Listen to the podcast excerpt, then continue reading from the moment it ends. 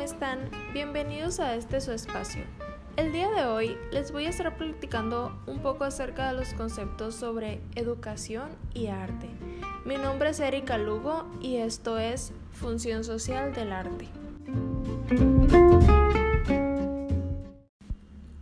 La educación es el proceso mediante el cual el docente o el educador facilita un aprendizaje o conocimiento a su alumno.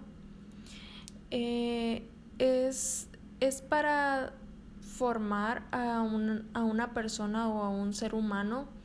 De igual manera se transmiten habilidades, valores, hábitos, eh, desarrollar la capacidad intelectual, moral y afectiva de las personas, de acuerdo a la cultura y a las normas de convivencia de la sociedad la que, en la que se vive.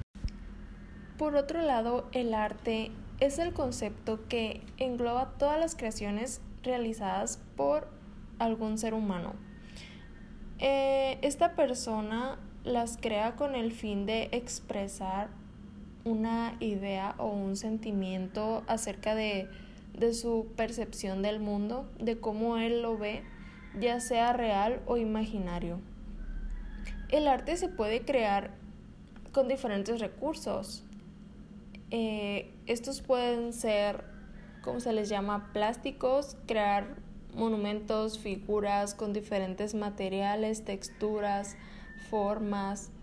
Puede, puede ser también mediante recursos sonoros, como lo es la, la música, la música que que es un elemento muy... Es, es uno de los hobbies, yo creo, de varias personas.